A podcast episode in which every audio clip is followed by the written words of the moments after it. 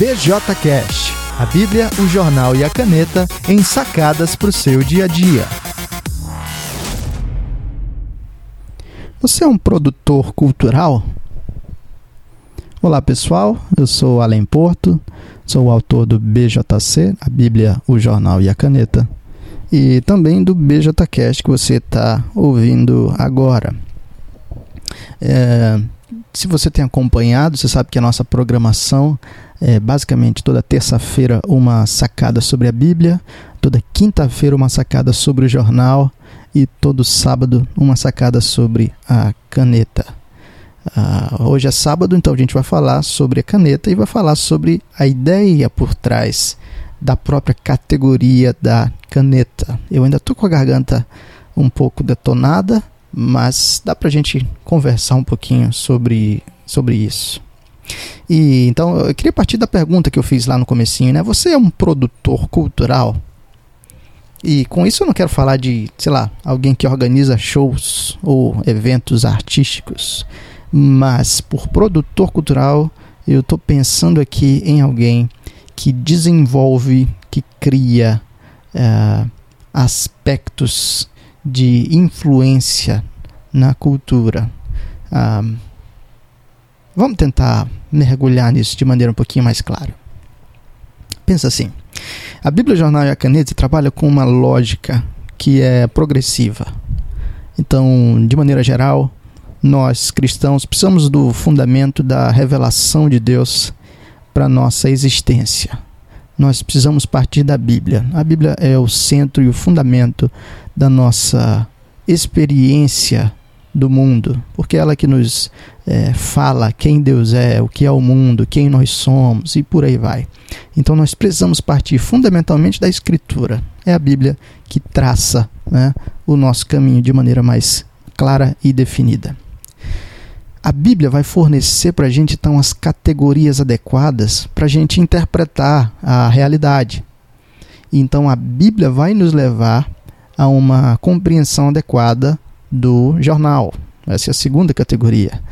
O jornal, então, nesse sentido, teria uma lógica mais de análise, de avaliação, de interpretação das coisas que estão acontecendo à nossa volta a gente interpreta essas coisas a partir das categorias que a Bíblia apresenta para a gente. Então, por isso, precisamos de uma base bíblica sólida e precisamos aplicar essa base bíblica no contato com a cultura. À medida em que a gente está vendo as coisas acontecendo, está observando as notícias, está interagindo com as novas ideias, é, a gente faz isso então a partir de um, de um crivo, né, de um prisma que nos permite interpretar e avaliar.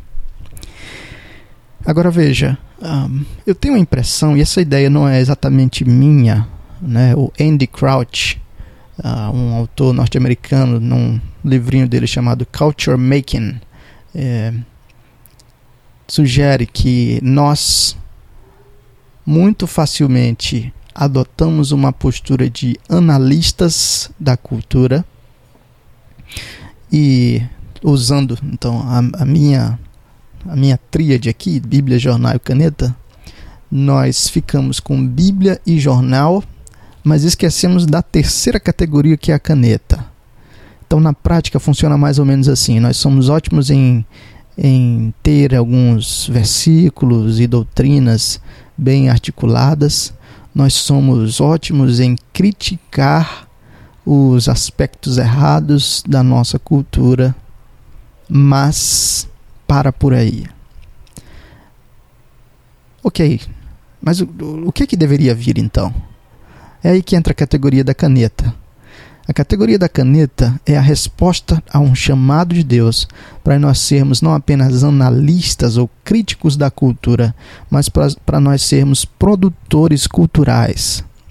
Deus chama cada cristão para um exercício de influência no seu ambiente cultural, por meio do qual ele vai não apenas condenar aquilo que está errado, mas ele vai oferecer algo correto para se colocar no lugar. E é assim então que um produtor cultural não é apenas aquele que organiza eventos, mas é aquele que redime ou estabelece novas culturas a partir da coerência da narrativa, da graça do Evangelho revelada em Jesus Cristo. Vamos pensar em termos muito práticos. Você está no seu ambiente de emprego e ali no, no seu ambiente de emprego existe uma cultura uh, pecaminosa, uma cultura por meio da qual todo mundo tenta passar por cima de todo mundo para crescer profissionalmente. Você como produtor cultural, como alguém que responde ao Senhor na sua interação com o mundo, você critica aquilo que está errado, você avalia essa cultura como pecaminosa, mas você não apenas critica isso, você coloca algo no lugar. Quer dizer, com a sua própria prática, você apresenta uma cultura diferente por meio da qual o seu trabalho será feito sem tentar destruir as outras pessoas, sem tentar passar a perna em ninguém, mas pelo contrário, observando uma lógica inclusive do evangelho, você serve as outras pessoas. É lógico, é possível que algumas pessoas tentem passar por cima de você. Mas não é isso que vai definir quem você é ou como você trabalha. Você é definido por uma cultura e por uma lógica que vem do Senhor e que vem da palavra para você. E por isso, como produtor cultural, você segue nessa direção. Você está oferecendo algo, criando algo nesse sentido, que pode substituir uma cultura, um hábito, uma prática perversa no seu ambiente de trabalho. Agora, tenta expandir isso e aplicar isso às mais variadas áreas da cultura. Pensa não só no seu ambiente de trabalho, mas pensar nas próprias artes. Né? A gente é muito bom em listar as músicas e os estilos que são problemáticos, em identificar o que está ruim de fato, mas quão bons nós somos em criar expressões culturais, artísticas que sejam excelentes em termos de qualidade, que sejam boas e e que assim tenham de fato um lugar de peso no meio da cultura.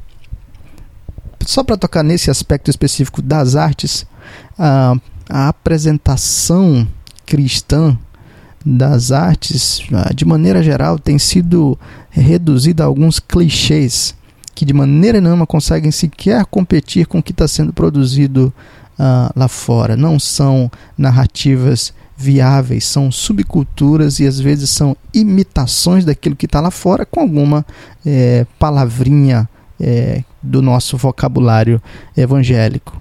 Deus não nos chamou para isso. Ele nos chamou para a efetiva produção cultural. Isso significa fazer boa arte, que realmente tenha apelo, impacto, que lide com a complexidade do homem e não simplesmente simplifique a vida, como de repente ontem o cara estava com a vida totalmente detonada e hoje ele conheceu Jesus e agora ele é pessoa totalmente alegre. Ah, a vida não é exatamente isso, né? A gente olha para a escritura e a escritura lida com a realidade de maneira bem mais complexa, observando como homens de Deus lutam com sofri sofrimento e desafios, enfim. Aplique isso no campo do namoro.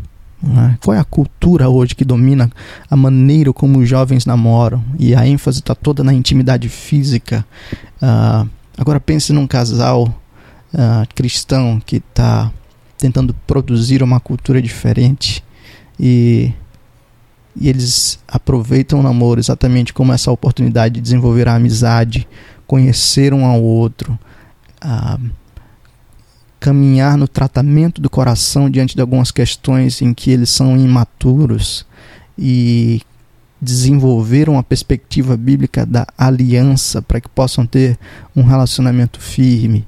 Uh, o, o garoto trabalhando para que possa ser um homem a maneira como Deus ensina e a moça também trabalhando a sua feminilidade bíblica. Isso é produção cultural, isso é oferecer para as outras pessoas algo diferente para colocar no lugar das culturas pervertidas e distorcidas. Então vejam que isso se aplica a todas as áreas, a maneira como você trabalha, a maneira como você desfruta o seu lazer, a maneira como você cria os seus filhos, a maneira, enfim, a, como você namora, como você, enfim, faz arte, por aí vai.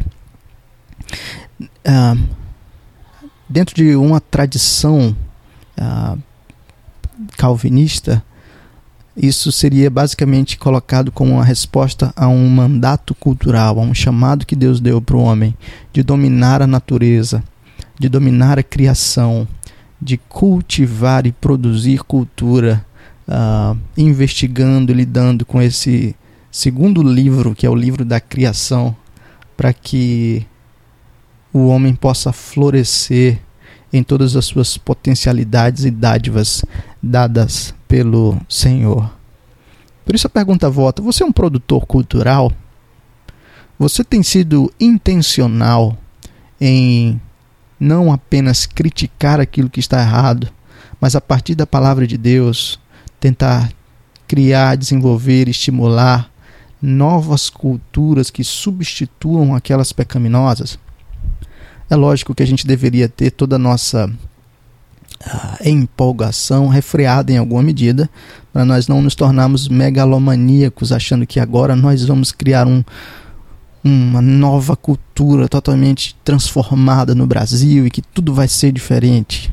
Não, a gente precisa de doses de humildade para não nos tornarmos é, é, é, otimistas demais e de repente experimentarmos frustração mas nós ainda temos o chamado de produzir novas culturas. Mesmo que a gente não transforme o Brasil, eu posso influenciar o cara que senta do meu lado na faculdade.